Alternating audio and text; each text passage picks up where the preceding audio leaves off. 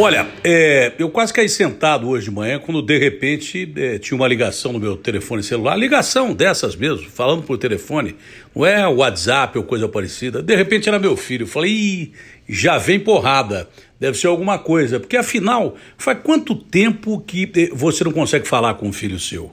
Pela correria da vida e, e coisas que tais, né?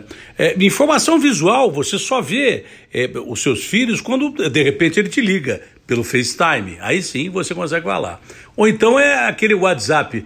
Oi, pai, tudo bem? Legal. Pronto, tá feito o dever, o dever do, do, do filho pro pai. A mesma coisa do pai pro filho.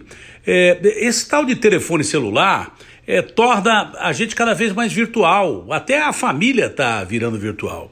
E com a família virtual você acaba perdendo valores que não deveria perder. Com telefone ou não, eu me lembro do tempo da carta carta, selo da carta.